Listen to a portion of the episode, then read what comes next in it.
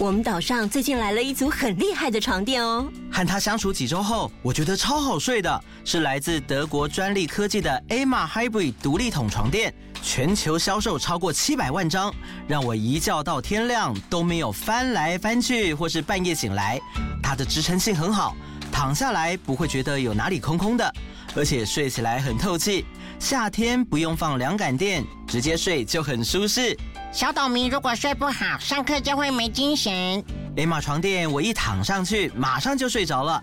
早上舒舒服服的起来，睡眠品质超好。小岛民睡得好，头好壮壮，没烦恼。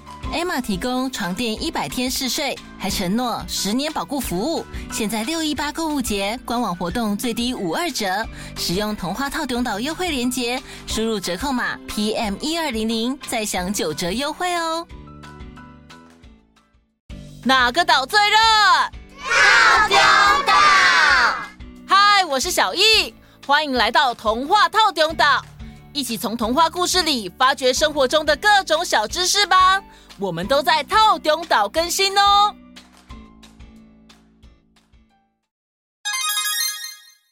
嘴大吃四方，吃吃喝喝，嗯嗯。你们知道吗？我那天居然听到有人说要做棺材板来吃，好夸张哦！棺材板？对啊，棺材板呢？这么拍给屌的名字，谁会有兴趣啊？嗯，你是不是不知道棺材板是什么？我知道啊。那你说，棺材就是吸血鬼睡觉或是僵尸的家。看是要用紫檀木还是柚木，那个价格差很多。哎哎哎哎，小易，你真的越讲越歪了。棺材板可是一种台湾美食哦。哦，对呀，真正 made in Taiwan。啊，是真的可以吃的哦，不用再怀疑了。我只知道是吃的，不过不确定是什么，想请小圆姐姐跟汉堡姐姐介绍给我们听。当然没问题。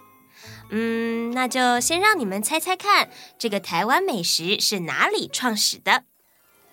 嗯，不给一点提示吗？当然可以，提示就是想想台湾第一个经济中心和政治中心的地方。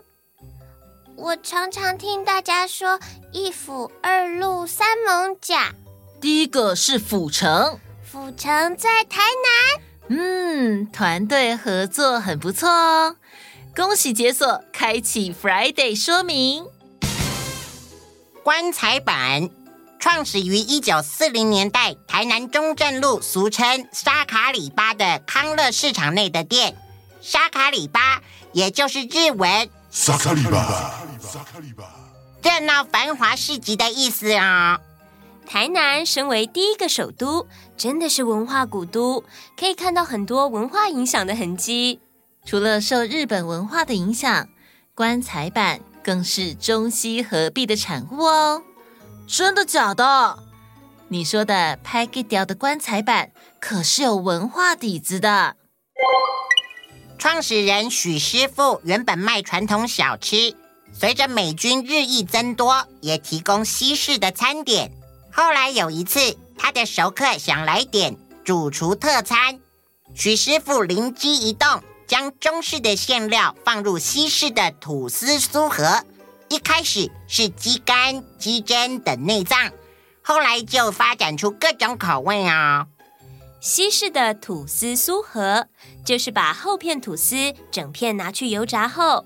上端部分以么字形切开作为上盖，就像一个盒子，是像棺材，有内脏馅料的棺材。嗯，这样想的确很帮助记忆。听说原本只是想叫它鸡肝板，就是因为有人觉得它像棺材，才叫棺材板。虽然很好记。但我如果是第一个看到的人，应该会叫他宝贝盒什么的，比较好听嘛。一般写棺材板，台语念作“棺材板”，后来也有店家制作新式的棺材板，则取为升官发财的棺材板。为了配合现代人的饮食习惯，现在多将内馅改为由洋葱、高汤、牛奶、鸡肉、海鲜、豌豆及红萝卜等食材勾芡做成，已经不太会出现鸡肝了。少了内脏，多了更多我爱吃的。勾芡的内馅加上酥脆的吐司口感，是不是变成很像装在吐司里的浓汤？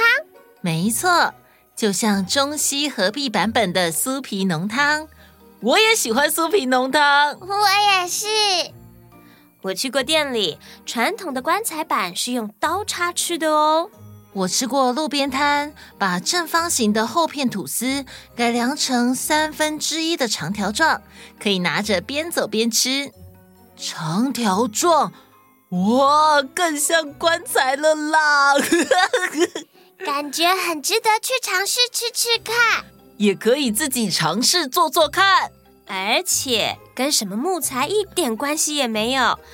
只需要担心吃完后自己的身材。大家对棺材板有没有兴趣啊？欢迎留言跟我们分享你的棺材板实用心得哦。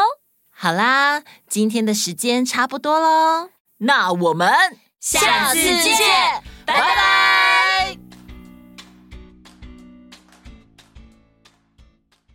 你想收听全部的故事吗？马上加入童话套用到天际 Club，就可以立刻解锁无限听到宝。跨平台收听，请使用 Spotify 加入 iOS 系统，推荐使用 Apple Podcast。好多好多故事等着你啊！等你哦，等你哦，等你哦。